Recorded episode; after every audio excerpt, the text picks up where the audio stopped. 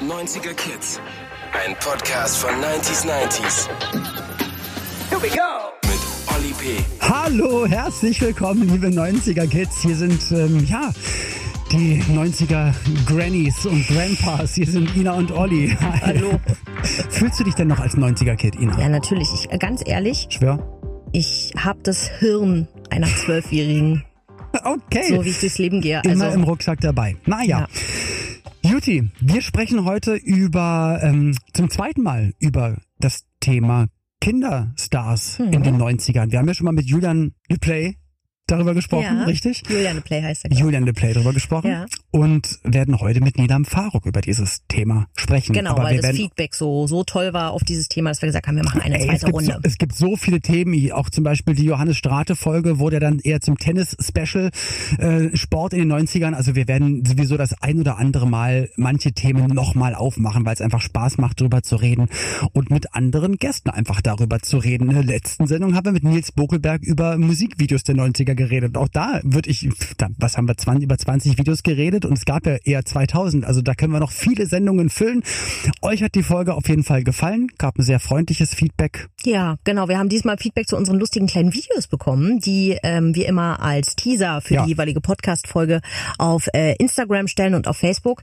Ähm, und da schreibt die Annika, eure Vorschau-Videos bei Instagram sind jedes Mal so witzig, selbst bei Themen, wo ich auf den ersten Blick vielleicht nicht einschalten würde.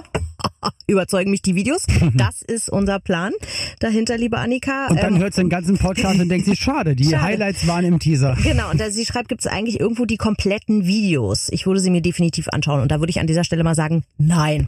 Weil die sollen ja ein Appetithäppchen sein. Genau, und gibt's auch gar nicht immer so in voller Gänze. Also das soll es auch nicht sein. Das das Video ist, ja auch ab zwischendurch. Ja, genau. Also das ist was für die Ohren, ähm, so wie auch jetzt die nächste Folge. Ähm, wir sprechen jetzt mit der lieben Nilam Faruk. Ich bin sehr, sehr froh, dass sie heute zu Gast ist. Wir sprechen mit ihr über die Kinderstars, unter anderem der 90er Jahre und das ganze Thema nochmal zusammengefasst und dann das Gespräch mit Nilam. Ähm, aber jetzt erstmal, wie gesagt, die Zusammenfassung von Ina. Und bitte. Na, lieber Olli, wer war dein Kinderheld der 90er? Der damals noch niedliche Macaulay Culkin alias Kevin allein zu Haus oder Gil Ofarim, der vor seiner Musikkarriere schon in einer Bravo Foto Love Story mitwirkte? Und du, liebe Nilam, hast du für den jungen Justin Timberlake geschwärmt? Baywatch-Star Jeremy Jackson alias Hobie Buchanan angehimmelt? Oder war eher Mädchenpower mit Blümchen dein Ding? Die Kinderstars der 90er waren süß bis sympathisch, oft schon Millionäre und mitunter genauso oft vor der Kamera wie in der Entzugsklinik. Herzlich willkommen, Nilam. Hi. Hello! Was für eine Einführung, sehr ja, schön. an was kannst du dich da am meisten erinnern oder was hat dich da gerade am meisten gecatcht? Ich habe mich gerade total geschämt, weil ich zum Beispiel Kevin allein zu Haus erst vor drei Jahren das erste Mal gesehen habe, tatsächlich. Ja, ich wusste natürlich immer, wer Macaulay Culkin ist, weil mehr durch die Entzugskliniken als durch alles Krass. andere. Ist, nein, ich bin Riesenfan, aber eher wegen ihrer Entzugsversuche. Fand ich super, war toll. Nee, das. Ähm, und ansonsten mit Blümchen habt ihr mich gerade auch ein bisschen gekriegt. Ich habe natürlich davor kurz drüber nachgedacht, wer Ja. war das so? Völlig verdrängt, klar. Blümchen auf jeden Fall, weil ich auch mit ungefähr sechs als Blümchen aufgetreten bin im Kindergarten. Nein, wirklich? Ja, mit wie ein Bum Bum Bum Bum Bumerang. Jetzt muss man auch sagen, natürlich sind vielleicht für dich manche Themen ein bisschen weiter weg. Du bist ähm, ja, eigentlich in dem, in dem wichtigsten Jahr Deutschlands geboren. Dankeschön, ja. 1989 und also einmal wegen Mauerfall und natürlich wegen deinem Geburtstag. Es war, war ein sehr, sehr bunt, es war ein sehr buntes Jahr. Also viele gute Dinge sind da passiert.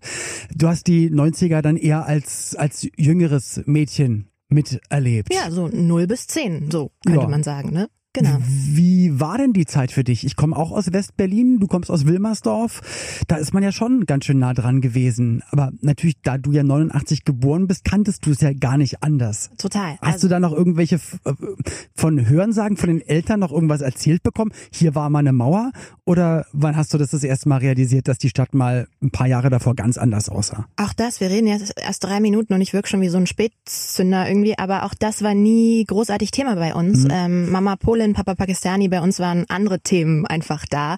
Ähm, und ich habe das nie wirklich gemerkt. Ich war mit 14 oder 15 das erste Mal bewusst drüben im Osten, das erste Mal eine Straßenbahn gesehen mhm. und dann überhaupt erst die Zusammenhänge verstanden, dass das das bei uns gar nicht gab, aber wirklich mehr durch außen äh, aufdoktriniert bekommen, als es selber erlebt, so wirklich. Weil ja alles normal war. Es war ja offen. Das heißt, du bist einfach in eine Bahn eingestiegen oder in einen Bus und bist irgendwo aus, ausgestiegen und gar genau. nicht wissen, dass Menschen das vor zehn Jahren oder 15 Jahren gar nicht machen durften. Ja, auch, auch das Ausmaß nicht. nicht. verstanden. Ne? Also das kommt ja auch jetzt erst mit, sogar jetzt erst, wenn du Geschichten von Menschen hörst, mhm. ähm, auch im persönlichen Eins zu eins, kriegt das erst die Größe, die es eigentlich damals für die Menschen gehabt haben muss.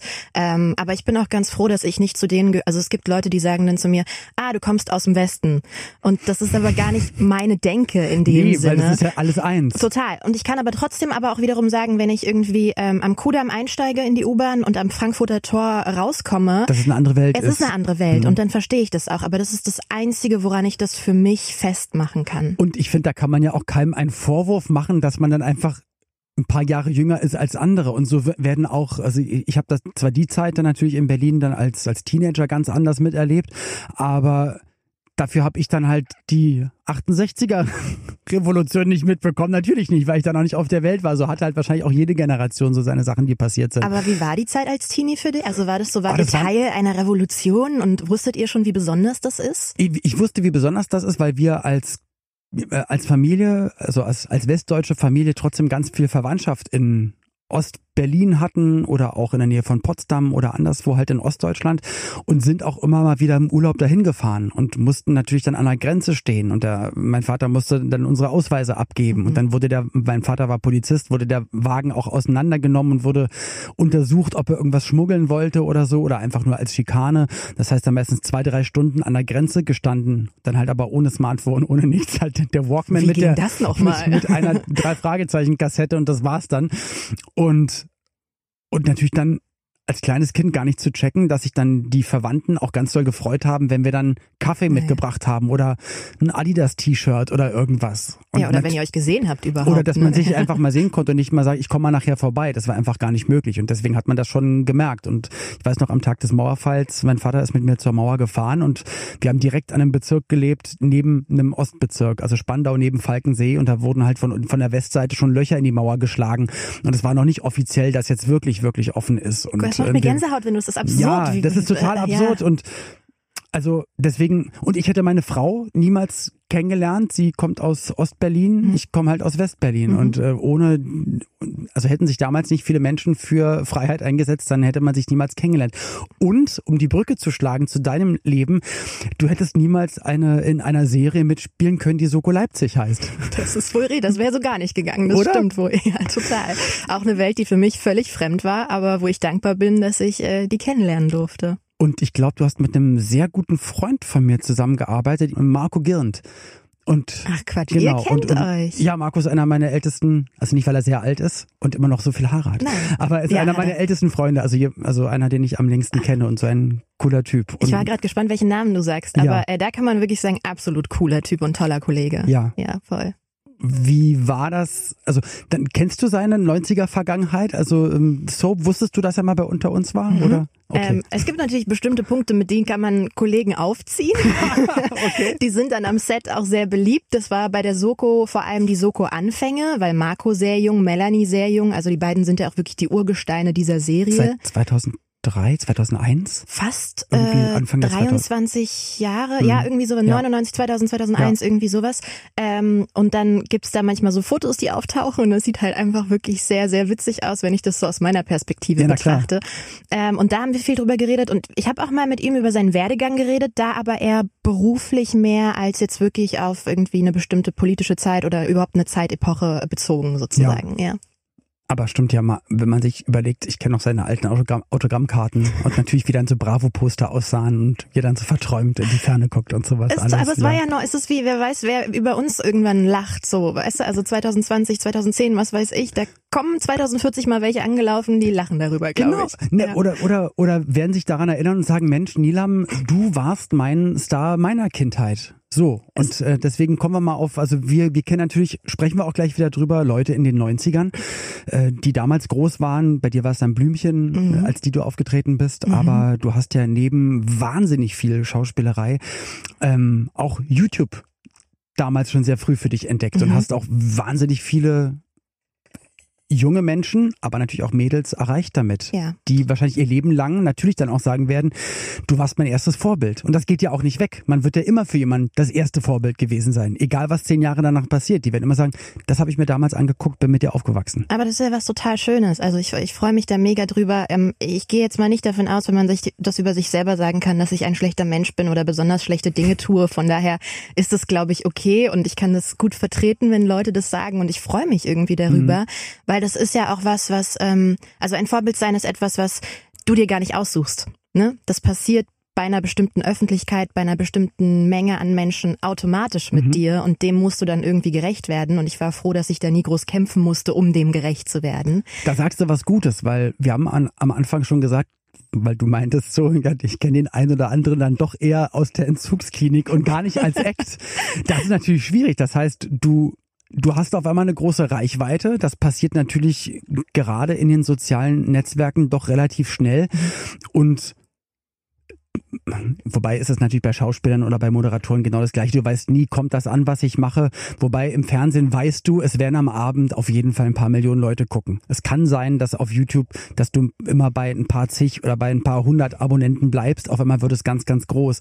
Und aber dann zu wissen, wenigstens im Hinterkopf zu wissen, alles, was ich sage, ähm, geht ungefiltert, weil da gibt's dann keine Instanz, keinen Redakteur, niemanden, der nochmal drüber guckt, sondern es 100 Prozent, ja. es, es geht raus und du beeinflusst, also das ist eine richtige Influencerei, du beeinflusst definitiv Menschen, aber sich dieser Verantwortung bewusst zu sein. Aber schön, dass du selbst dann auch von dir sagst, und so schätze ich dich auch ein, dass du sagst, ja, aber ich bin ja eigentlich auch kein böser Mensch, habe keine bösen Gedanken. Also muss ich mich gar nicht beschneiden in dem, was ich sage. Aber nee. Kinderstars haben natürlich eine riesen Verantwortung und sind dann manchmal viel zu jung, dieser Verantwortung bewusst zu sein. Ja, aber es ist doch absurd auch, findest du nicht, dass man den Begriff Kinderstar automatisch ganz oft mit jemandem eben verbindet, der dann gescheitert ist? Mhm. Also es gibt ja auch Kinderstars, die sind eben gar nicht gescheitert, sondern die waren Kinderstars und sind dann entweder verschwunden, was ja nicht unbedingt ein Scheitern ist. Nein, überhaupt so. nicht. Weil es können ja auch nicht alle, die Kinderstars sind, es können ja nicht alle immer Stars bleiben. So viele Kinos gibt's gar nicht auf der Welt oder Fernsehsender, dass dann immer alle Hätte ich also ja auch keinen bei, Beruf mehr. So, nee, aber auch alle Bands, egal was es ist. Natürlich gibt es immer mal das One-Hit-Wonder oder mal jemanden, der mal kurzzeitig erfolgreich ist. Aber da denke ich mir immer, ja, aber er hat es doch dann mal auch für eine kurze Zeit geschafft. So. Und ich das ist ja auch nicht die Definition für einen guten Menschen, ob er jetzt im Fernsehen ist oder von der Kamera steht oder egal was arbeitet. Absolut. Also, weiß nicht, wenn ich irgendwann mal sagen müsste, ich war Kinderstar, hätte ich ja auch eine Geschichte. Ich bin ja so eine Geschichtensammlerin. Ich finde es dann toll, Geschichten zu erzählen. Und wenn das ein Kapitel in meinem Leben gewesen wäre, mhm. dann kann man da, glaube ich, ein paar Jahre später auch ganz schön drauf blicken, wenn es nicht unbedingt in einer Entzugsklinik oder genau. sonst wie geendet ist. Und wie ging es dann für dich los? Also mit sechs Jahren als Blümchen das war dann, aber ich meine, man kann im Nachhinein dann immer sagen, ja, und da, damals habe ich gemerkt, ich bin für die Bühne geboren und muss irgendwas in der Öffentlichkeit machen. Aber tippe ich jetzt bei dir nicht. Das kam irgendwie an einer anderen Stelle, oder? Das kam, ähm, wer weiß, ob es da schon da war, so wie Eltern auch sind, sind sie dann im Nachhinein so, naja, du standest schon, wolltest schon immer die Aufmerksamkeit und du hast schon immer hier und da und das war absehbar. Im Endeffekt waren sie gar nicht so glücklich mit meiner Berufswahl, aber dann, als es lief, waren sie wieder glücklich. das haben wir also immer so, gewusst. Es ist so Elternphänomen, glaube ich, auch nie böse gemeint. Ähm, zwischen Blümchen und jetzt kamst du noch dazwischen übrigens. Ähm, das habe ich mir jetzt für diesen Moment hier aufgehoben. Pass auf. Ich sage das jetzt nicht, weil ich bei dir im Podcast zu Gast bin. Ich mhm. habe das schon mal. Keine Angst, guck mich nicht so an. Ich kann mich ich leider hab, nicht verstecken. Also ich habe ähm, ich war zweimal in Pakistan. Ich habe nicht so den Bezug zu, zu der Familie dort, mhm. weil ich die Sprache nicht spreche. Mhm. Das eine Mal war, als ich ungefähr zehn Jahre alt war. Mhm. Das fällt also noch unter die 90er. Oh. 99. Klingelt es da schon? Also 98 kam Flugzeug im Bauch So, und ich bin ja Spätzünder, das wissen wir ja.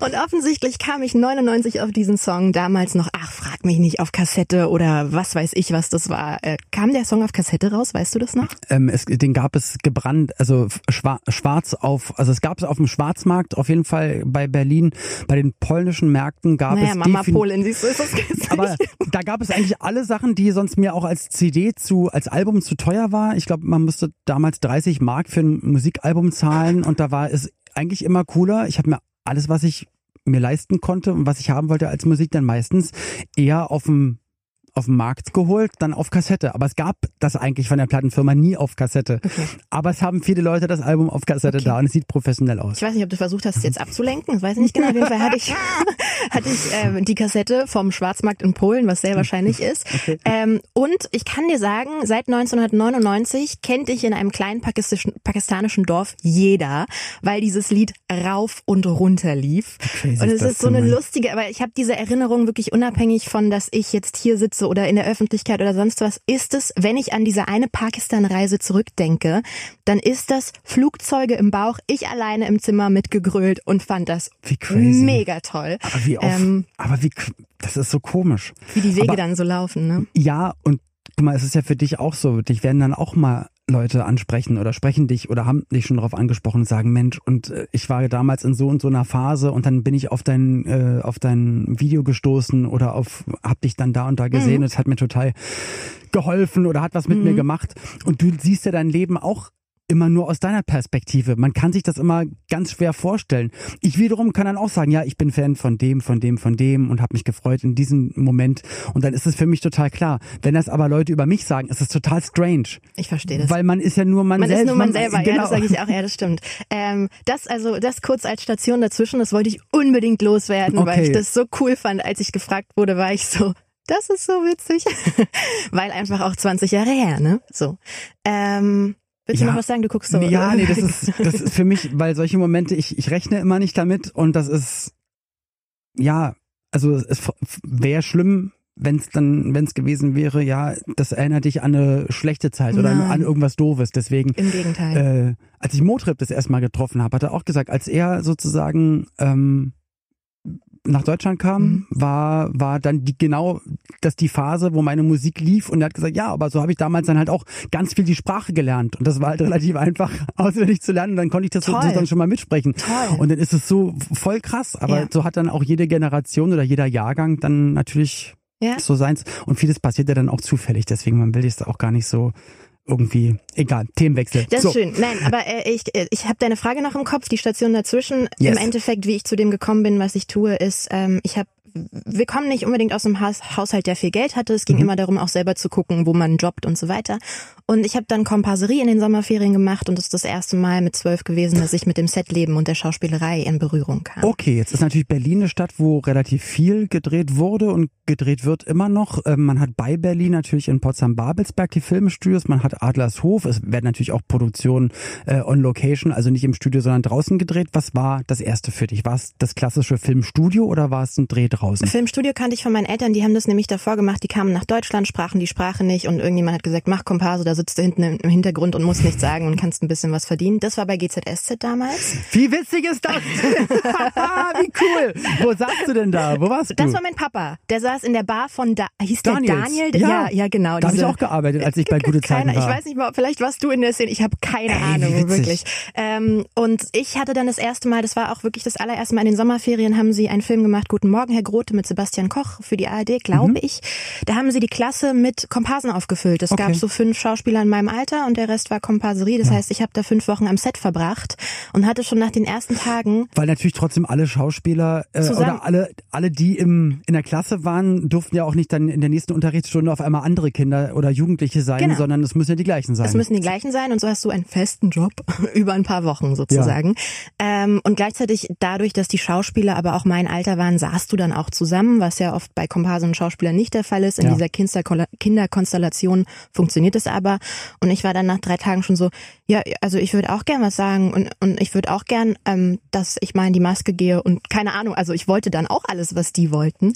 Und die haben mir dann irgendwas von Kinderagenturen und so weiter erzählt und dann habe ich mich da mit 13 beworben und bin dahin gelaufen und das war der Anfang von allem. Wie cool. Ja. Also es war sehr, ja. Also eigentlich durch einen Zufall in genau die Szenerie, in, also ein Klassenraum mit Kids wo halt auch genau dein Alter gerade ja. gesucht wurde und dann austauschen, wie seid ihr denn eigentlich hier rangekommen und dann aber aus dem eigenen Interesse heraus, also nicht, dass die Eltern gesagt haben, gibt's ja leider auch, ähm, wenn wir jetzt ganz kurz wieder in, in, Richtung 90er schwenken, Disney Club, Justin Timberlake, ähm, Britney Spears, äh, Christina Aguilera, Ryan Gosling, ich glaube noch ein paar andere von InSync, mhm. da waren ganz, ganz viele, also die wir jetzt alle als große Hollywood-Stars oder Musikstars kennen, haben halt im Disney Club als, als ganz, ganz junge Kinder angefangen mhm. zu singen und zu tanzen.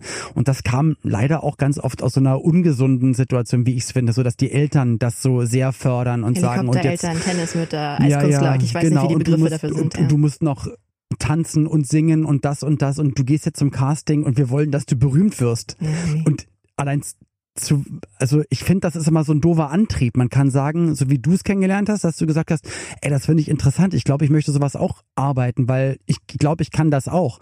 Und nicht aus dem Moment, ich, du sitzt zu Hause und sagst, ich möchte jetzt ein Star werden. Und ich werde alles dafür tun. Nee, das ist so ein komischer Antrieb. Gar nicht. Und ich bin auch ehrlich gesagt, also dieses Star-Ding habe ich, hatte ich nie wirklich.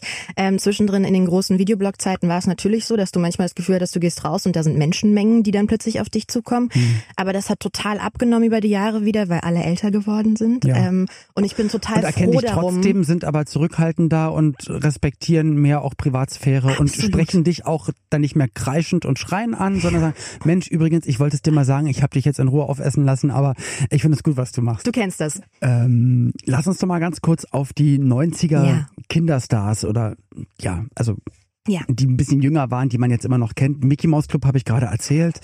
Ähm, Britney Spears auf jeden Fall bei mir. Ja, aber erzähl mal, Britney Spears, wie nimmst du das Ganze wahr? Ich meine, sie ist, sie ist eine Ikone der 90er, ganz, ganz jung, ganz, ganz berühmt und erfolgreich geworden und hat es dieses Jahr wieder nicht geschafft, ihr eigenes Sorgerecht zurückbekommen. Also sie darf immer noch keine Verträge unterschreiben und sie darf immer noch nicht an ihr Geld. Wofür ich, sie aber, glaube ich, ganz viel arbeitet, immer noch. Das glaube ich auch. Ähm, ich glaube, dass das eine ganz tragische Geschichte natürlich ist. Ich war ein bisschen, das muss ich jetzt zugeben, irritiert dieses Jahr, als das so groß wurde mhm. mit Petitionen für ja, Free Britney. und das so eine Wichtigkeit bekommen hat. Und ähm, vielleicht habe ich mich auch nicht genug mit der Materie. Natürlich ist das schlimm, wenn du nicht, wenn du einen anderen Vormund hast und mhm. nicht selber mündig bist und so weiter. Ähm, aber ich habe nicht verstanden, wie Leute, die ich für Von sehr draußen, ja. integer halte, die sich sonst für politische oh, es ist schwer zu sagen, wirklich wichtige Dinge einsetzen, sich ja. jetzt für ein Individuum einsetzen, so. wo du auch gar nicht so nah dran bist und du es überhaupt gar nicht einschätzen du kannst. Weißt ja vielleicht gar nicht, vielleicht geht es ihr wirklich nicht gut und vielleicht sollte sie wirklich nichts unter. Man weiß es ja nicht. Und äh, das hat, ehrlich gesagt, hat mich das mehr irritiert, als dass ich dann Bock hatte, mich damit zu befassen, so wirklich, weil ich so war, okay, ich vielleicht doch andere Themen für mich, die wichtiger sind. Ähm, aber es ist natürlich tragisch und es ist genau wieder die Geschichte von der Einleitung, dass sowas halt einfach sehr häufig passiert mit diesen Leuten, die so erfolgreich waren. Aber du hast recht, sie arbeitet immer noch, man bekommt immer noch Sachen mit in einer anderen Größenordnung und das ist auch völlig fein, weil ich glaube, du kannst dein Leben gar nicht so durchziehen. Ähm, und deswegen, also das ist so mein, ich habe da ein bisschen so eine Abstandsmeinung dazu. Für mhm. mich ist die mein Kinderstar. Einer meiner ersten Kinofilme, als ich im Kino war, Not a Girl hieß, glaube ich, der Britney. Genau. Stimmt, richtig. Ähm, ich weiß gar nicht, wie, was werde ich da, 12, 13? Mhm. Also kurz nach den 90ern. Ähm, und das ist meine Erinnerung, die Musik, die da war, die Person, die man damals natürlich sein wollte, wenn man sich dachte, wie krass, die ist irgendwie ein paar Jahre älter als ich oder gleich, ich weiß gar nicht, nee, die ist ein bisschen älter. Ähm, also ich habe da schöne Bilder und mhm. ähm, will damit auch was Gutes verbinden einfach so. Aber das ist ja wirklich schwierig, gerade weil du ja mit die Stars werden natürlich älter. Ja. Und ich finde es auch immer so respektlos, wenn dann immer in Zeitschriften oder so, so Clickbait-Geschichten, äh, ihr könnt es nicht glauben, so sieht XY jetzt ja, aus. Ja, er ist 30 Jahre älter. Ja. Natürlich ist er kein Kind mehr, sondern jetzt ein Mann.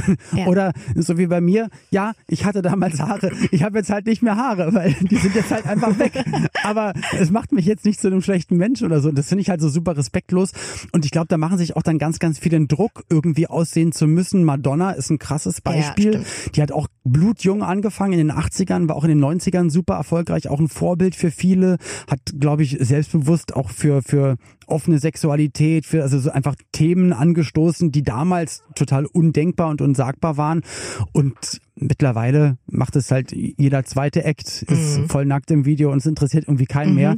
Aber jetzt die letzten Sachen, die man von ihr sieht, da man, man natürlich sie altert öffentlich ja. und muss man so gucken, wie man damit umgeht. Und bei Elvis Presley, weil du gesagt hast, ähm, natürlich auch auf so einem Level kann man nicht ewig durcharbeiten. Und ich habe gerade eine Elvis-Doku gesehen vor zwei Tagen und der hat ich glaube noch in den letzten Jahren einfach hunderte also Konzerte gespielt und hatte einen Vertrag in Las Vegas unterschrieben, dass er eigentlich bis also ich glaube der Vertrag war, dass er bis zum Lebensende mhm. jedes Jahr in Las Vegas seine ein zwei monatige äh, Krass. Tour macht, natürlich dann immer noch ein Album aufnimmt und zwischen den Tourterminen und danach dann noch halt auf Welttournee geht. Mhm. Und dann ist er halt dann irgendwann natürlich an auch an, an Drogen und an Sachen dann irgendwann kaputt gegangen. Ja. Also es ist ja auch nicht schlimm, wenn man nicht immer den Ultra-Erfolg hat. Das, das wollte ich gerade noch, das finde ich auch immer so schlimm, wenn dann was, wenn dann nach Jahren wieder was kommt und dann wird berichtet, konnte nicht an alte Erfolge anknüpfen. So, so eine beschissene Scheiß, also Oder? wirklich ehrlich. Ja. Äh, es gibt halt manchmal nur diesen einen Erfolg und ja. vielleicht geht's auch gar nicht darum, da anzuknüpfen. Und ich glaube auch, ich habe mich mal mit jemandem unterhalten, den wir alle kennen, wo ich den Namen jetzt einfach aus Schutzgründen nicht nennen werde, mhm.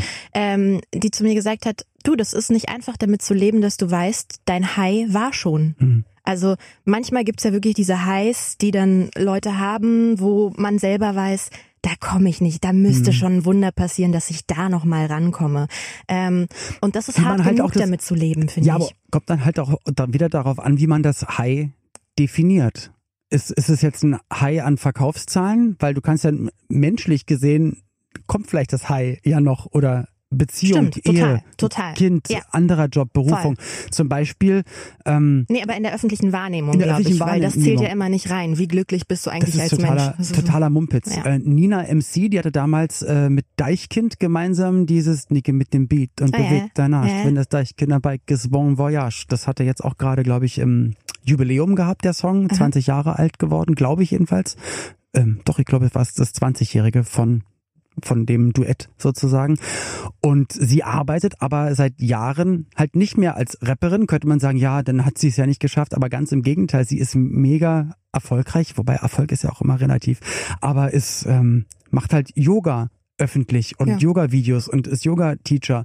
Und ich habe ganz oft ihren Vinyasa-Flow gemacht und die Sachen nachgemacht und so.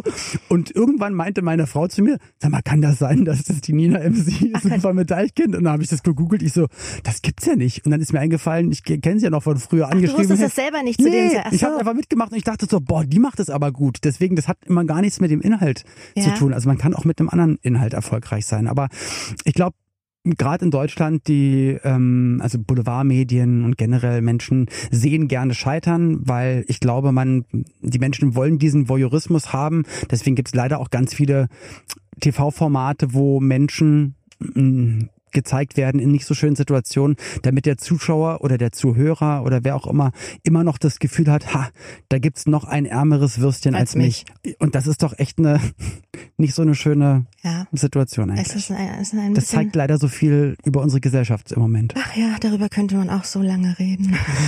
Aber dann lass uns zurück in die 90er gehen. Da war alles bunter, da war alles schöner. Wie hast du denn ähm, zum Beispiel Blümchen Jasmin Wagner erlebt. Die macht ja auch jetzt seit ein, zwei Jahren wieder mehr Auftritte, tritt mit den 90er-Songs auf, hat jetzt einen eigenen Wein rausgebracht, wäre wieder, wär wieder viel im Fernsehen zu sehen. Verfolgst du denn noch die Karrieren der Leute, für die du damals geschwärmt hast? Oder bleibt das sozusagen in den 90ern oder Anfang 2000ern und wenn du mal drauf stößt, ist gut. Oder gibt es noch Leute, die du immer, jetzt außer mich, lassen wir das mal zur Seite, ähm, die du immer noch gut findest oder so? Es ist bei mir so witzig, weil ich ja auch den Weg eingeschlagen habe in die Öffentlichkeit, dass es passiert, dass ich mich mit den Leuten beschäftigen muss. Ich mache gerade Gänsefüßchen, mhm. ähm, weil die mir beruflich wieder, also so wie du jetzt zum Beispiel. Mhm, ja. Du bist ja jetzt, weißt ich beschäftige mich ja mit den Menschen. Ich ja. nehme ein anderes Beispiel, ich sehe schon, es tut mir leid. Es, so ist es. Also, Augen auf bei der Berufswahl. Und die hat keine Gänsefüßchen gemacht, sie beschäftigen muss. So. Nein, aber anderes Beispiel. Ich war ein Riesen, ich weiß nicht, ich hoffe, es fällt in die 90er Janet Biedermann-Fan. Ja, also, also es war genau Ende 90er, Anfang Da fing es 2000er. GZSZ und dann kam die Musik 98 und so weiter. kam sie dazu zur Serie oder 99. Siehst du? Ja, also ja. passt es hier noch in das ist sehr gut. Ja. Äh, Riesenfan gewesen, äh, damals irgendwo hing Kuscheltiere auf die Bühne geworfen und schieß mich tot. Wirklich? Ja, ja, mit meiner Nummer und sie soll mich bitte anrufen. Hat sie natürlich Hat sie nicht? Weil Nein, sie war hier zu Gast, eine der ersten Folgen und ich sage ihr mal Bescheid, sie soll doch mal, weil sie wird das Kuscheltier noch haben und die Nummer. Nee, pass auf. Und jetzt kommt's nämlich. Ich habe letztens so. äh, auf Social Media habe ich über Musik gepostet, die ich als Kind gehört habe. Mhm. Und da war auch Janet Biedermann dabei. Und diese Anekdote mit, sie hat mich nie zurückgerufen, habe ich dann äh, reingeschrieben sozusagen Ja. und sie vertagt. Ja. Und sie hat das gesehen und sie Mhm. hat mir dann geantwortet. Äh, und für mich war das absurd. Ich bin 31 Okay. Jahre alt, also von Janet Biedermann habe ich wirklich jetzt schon Ja. Jahre nicht viel. Ich weiß, dass die deutsche Musik macht und so weiter. Genau, ich habe es aber nicht verfolgt. so. Genau, Hm. ah ja, das war das stimmt. Ähm, und dass sie noch da ist, aber in einem anderen Rahmen, eben wie wir gerade gesagt haben. Und äh, habe dann diese Antwort bekommen und habe mich dann wieder mit ihr beschäftigt, lustigerweise. Aber es findet alles auf so einem anderen Level statt Ja. als sonst. Und ich muss sagen, wenn es mir einfällt, wenn ich so denke, ach, die gab's ja auch noch, was ist eigentlich mit denen, gucke ich da schon, aber ich bin da jetzt nicht super hinterher oder irgendwie sowas. Wie sieht das bei dir beruflich aus? Ähm, du bist dann mit 13 Jahren zu einer Kinder, Agentur? wobei, also oder zu einer Teenager-Agentur gegangen, die hat dich dann vermittelt. Also was war denn dann dein Kick-off in die Öffentlichkeit?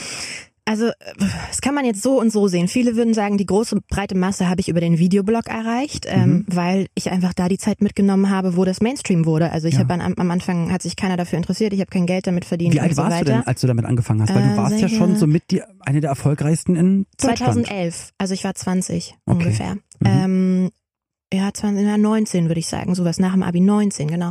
Ähm, und ich habe aber davor schon gespielt und Okay. da ist, also ich habe definitiv nicht die Karriere hingelegt, wo ich entdeckt wurde und dann wie so ein Shootingstar irgendwo lang bin, sondern Mhm. äh, alles sehr stetig und ich habe das Gefühl, ich bin jetzt so am höchsten Punkt, mal gucken, ob es noch weitergeht Mhm. und so. Ähm, und äh, was, was, worauf wollte ich hinaus? Na, wie das für dich losging, ähm, dass du dadurch sozusagen die Aufmerksamkeit Genau. oder die Öffentlichkeit dann Dann kam der Videoblog und dann kam Soko Leipzig. Ähm, Okay. Und das war natürlich schön, weil äh, Teil einer Filmfamilie zu sein. hast. Acht Jahre lang, glaube ich. Ja, ja. tatsächlich. Ab absurde, also in meinem Kopf auch völlig absurd. Ich denke so vor acht Jahren, da war ich dann noch ein kleines Kind, aber es stimmt leider nicht.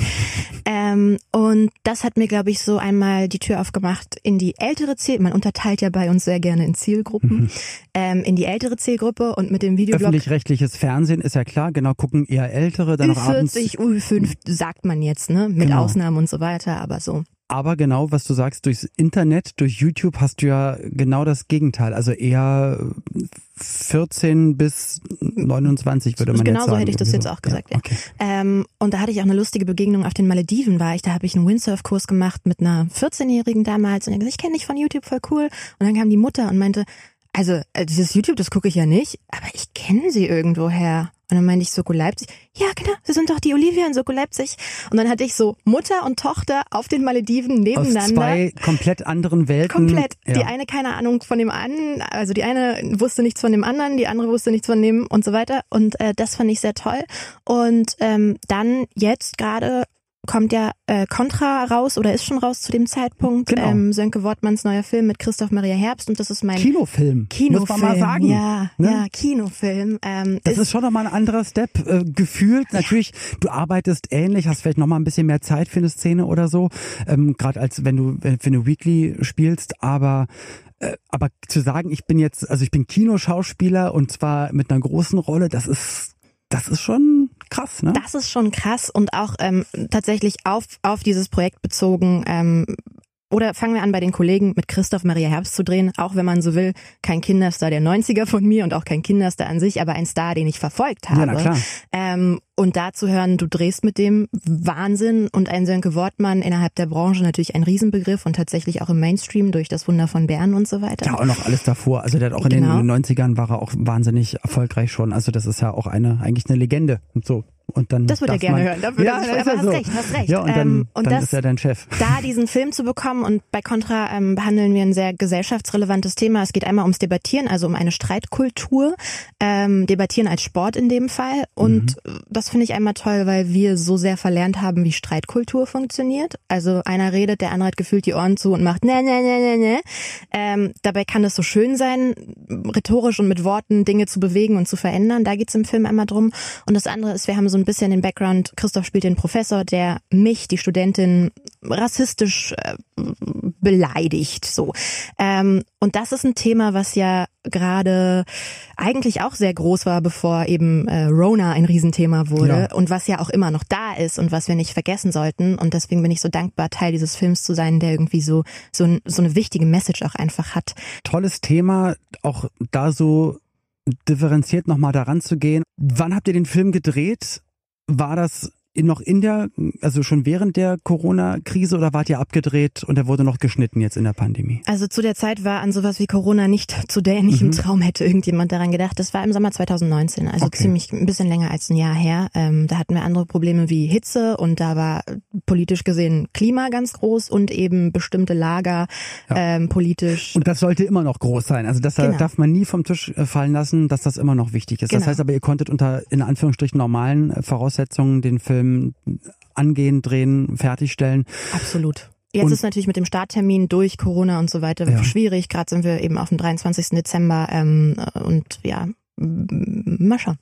Also, Contra, schaut's euch an. Ich ja. finde das ein super spannendes, mega interessantes Thema, weil es dann sogar noch den, den Rassismus, Alltagsrassismus zeigt, plus auch noch Diskussionsprobleme, äh, also zwei sehr wichtige Themen, wo du automatisch weißt, wenn die Welt nur diese zwei Punkte eigentlich generell hinbekommen würde. So Kommunikation. Ja. Die meisten Probleme würde es gar nicht geben, weil, ah, wir können miteinander reden, ach, ihr glaubt daran, ja. wir daran, aber na gut, dann lass doch ja, ja so, so, so mit dem sich. Punkt Bildung wären das drei feine Pfeiler, auf die man äh, bauen könnte, auf jeden ja, Fall. Und dann wäre alles besser. Ja. Und mit diesen Worten. Und früher war alles besser, mein Gott. Richtig, genau. Deswegen, liebe 90er-Kids, ähm, danke, dass ihr mit dabei wart. Das war die liebe Nilam, äh, checkt Contra und ähm, danke, dass du zu Gast warst und danke, dass du mit mir den Ausflug in dein Leben unternommen hast. Danke Dankeschön. für Flugzeuge im Bauch, Olli. ich möchte nichts dazu sagen. Ja, das war ein doch eher tieferes Gespräch an vielen Stellen mit der Nilam. Hat mir aber wirklich sehr gefallen, weil das ja. alles schöne, wichtige Themen waren. Und Sie hat sich auch ein bisschen gefreut, dich zu sehen. Ey, ich kann damit überhaupt nicht umgehen. Und auf einmal haut die das raus. Aber darf ich dir mal ganz kurz sagen, als ich äh, mal in meinem Freundeskreis irgendwann mal gedroppt habe, oh, ich muss jetzt immer mit diesem Olli zusammenarbeiten. ich muss es gab jetzt immer. da den einen oder anderen, der ein bisschen ausgeflippt ist, weil, ähm, naja, ist halt der Olli, ne? Aber wie gesagt, es ist ja wirklich Aber so, man, so cool man sieht, ist er gar nicht. Nee, ist er, erstens ist er gar nicht so cool und zweitens, ich sehe, ja, egal, lassen wir das Thema einfach sein. Nächste Folge reden wir mit Simon Gose-Johann. Da werden auch ganz, ganz viele sagen, meine Fresse, der Simon, na, der hat doch immer so richtig schön Radlerhosen angehabt in seinen oh, Witzvideos, ja. ja. Ja. Toller Typ, auf den freue ich mich auch, der ist auch witzig. Der ist witzig, der ist super weird und wir sprechen über ein, ein gutes Thema, wo man jetzt zuerst denkt, hm, Fernsehen in den 90ern, aber es war anders, als wir heute Fernsehen ja, geguckt natürlich. haben. Und alles, was damit zu tun hatte, in den 90ern fernzusehen. Das besprechen wir, wie gesagt, mit dem lieben Simon. Wenn ihr noch, wenn ihr schnell seid, jetzt Feedback, dann können wir manche Fragen vielleicht stellen, Themen ansprechen. Schreibt uns einfach in der App. Bleibt uns wohlgesonnen, bleibt gesund und hier verabschieden sich eure 90er Kids, Ina und Olli. Alles Gute. Tschüss. Hast du gepupst? Ja. Was? 90er Kids. Ein Podcast von 90s 90s. Der Radiowelt für alle Musikstyles der 90er. In der App und im Web. 90s90s.de